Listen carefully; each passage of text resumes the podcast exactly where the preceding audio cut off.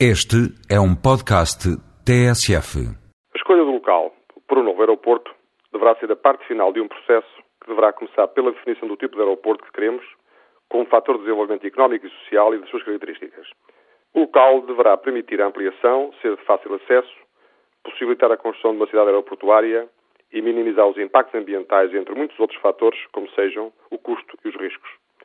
Contrariamente ao que tem sido afirmado por algumas pessoas, os estudos efetuados entre 1971 e 1999 e que compararam diferentes locais nunca colocaram a OTA como a primeira escolha e, por isso, surgiram dúvidas sobre a localização do novo aeroporto.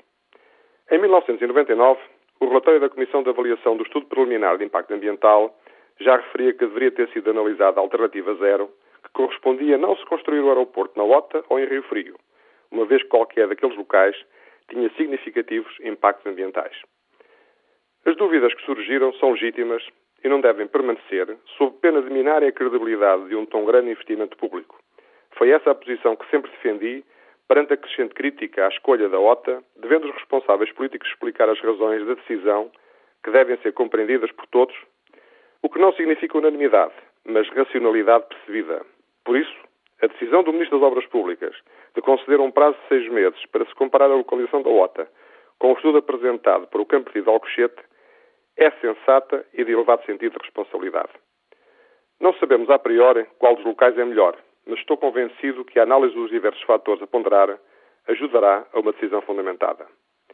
Só não compreendemos a razão pela qual, sendo o Estado dono de 7.500 hectares no campo de tiro de Alcochete, equivalente a quatro vezes a área prevista para o aeroporto na OTA, esse mesmo Estado tenha ignorado o seu próprio terreno para escolher um outro local onde teria que comprar terrenos. Também não se compreende que, perante o pedido de alternativas para novas localizações do aeroporto, o estudo tivesse que partir da iniciativa de um grupo de cidadãos, quando deveria ter sido o próprio Estado a tomar essa iniciativa.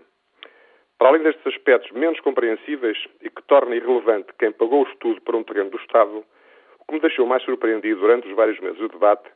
foi a ausência de argumentos compreensíveis na defesa da OTA. Pelo contrário, e na minha opinião, muitos defensores da OTA prestaram mau serviço à sua legítima causa, perante as expectativas criadas, pois cada argumento apresentado foi sendo cada vez menos credível e mais incompreensível, acentuando assim as dúvidas iniciais. Este processo poderá servir de lição sobre o modelo de decisão das grandes infraestruturas públicas,